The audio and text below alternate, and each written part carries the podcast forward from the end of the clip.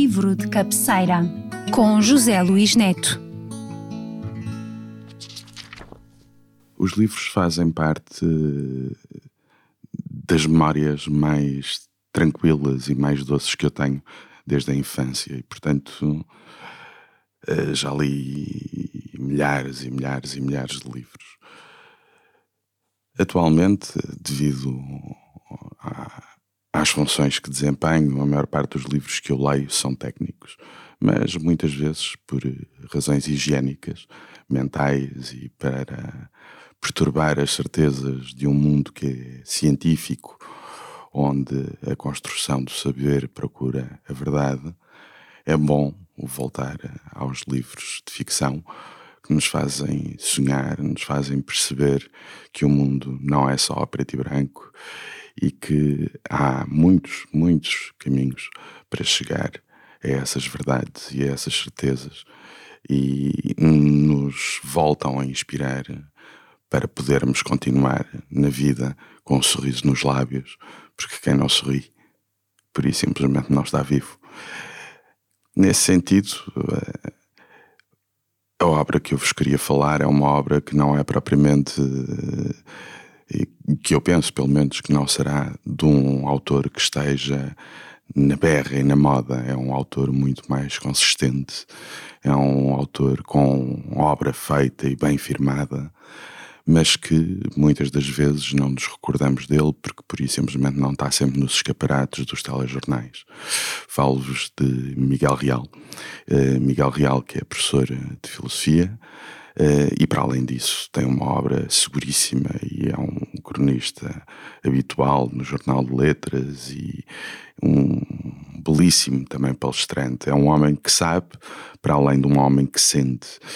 E esse pensa e sente nota-se de uma maneira fenomenal num romance que li por mero acaso, como estas coisas geralmente sempre acontecem. Tropecei no livro e chamava-se Cadáveres às Costas. Cadáveres às Costas fez-me logo lembrar a minha própria profissão de base, que é ser arqueólogo, e que os cadáveres são uma permanente. Andamos sempre a conversar com os fantasmas e a ser os tradutores da linguagem dos mortos para os vivos. Miguel Real faz isso, mas sem requerer quadrículas ou sem pegar em picaretas.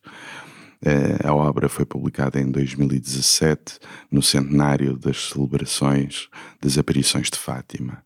E a obra é uma obra magistral, absolutamente fenomenal, ehm, porque nos oferece um retrato absolutamente pungente sobre o país em que nós vivemos as posturas que nós temos, as gerações que nele conflituam e estes últimos 100 anos, que está cheio, de facto, de esqueletos no armário e traz-nos algumas questões porque não resolvidas, porque fugimos delas, nos paralisam, não só a nível individual, mas a todos enquanto comunidade. Poucos romances conseguem fazer isto, fazer-nos rasgar a pele para nós percebermos efetivamente qual é o sangue que nos corre nas veias. E não creio que ninguém se sinta retratado naquele romance, porque há de puxar ao mais para um lado ou mais para o outro. E ele de facto não deixou fantasma nenhum no, no armário, porque foi buscá-los a todos. A religiosidade ardente portuguesa podia ser as aparições de Fátima, como poderia ser o Senhor Santo Cristo, aos Romeiros, poderia ser a Sãozinha, poderia ser o Pato Cruz, mas também o Sousa Martins, e portanto ele vai pegar num daqueles pontos uh, absolutamente chave uh, do nosso sentir enquanto comunidade.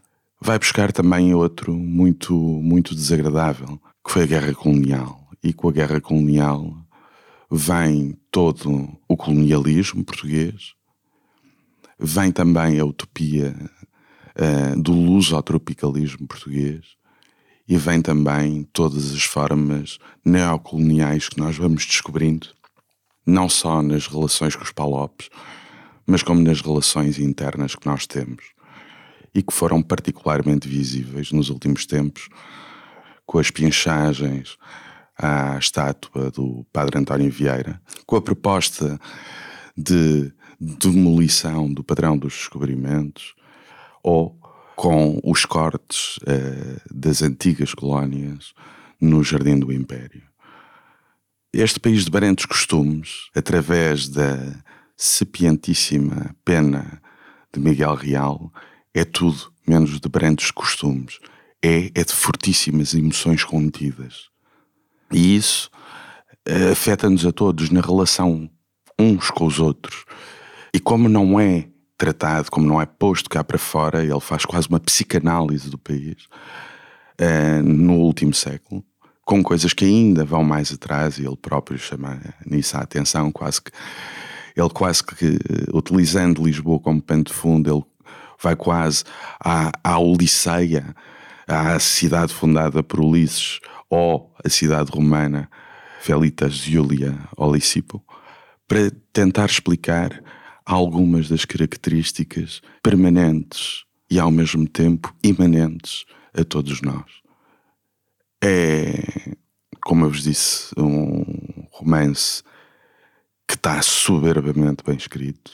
É também um romance que começa com uma certa leveza, mas depois começa a ganhar uma densidade, um peso, mas ao mesmo tempo que se torna irresistível de ir com ela até ao fim. É talvez o último livro que me tenha mais marcado uh, desse ponto de vista. E, eh, como é evidente também, eh, outros vou lendo, são mais ligeiros. Mas se nós formos pensar na mensagem de Fernando Pessoa e depois pegarmos nos infiéis do Fernando da Costa, este não descurará em estar numa fileira tão reservada sobre livros que nos obrigam, O Labirinto da Saudade, do Eduardo Lourenço, um, são livros que nos obrigam a refletir, seja sob a forma de ensaio, poema ou romance, e são os livros que efetivamente têm lançado paradigmas para o país, para que o país se reconheça como tal. Cadáveres às Costas é uma sugestão e creio que não deslustra nesse panteão de grandes obras.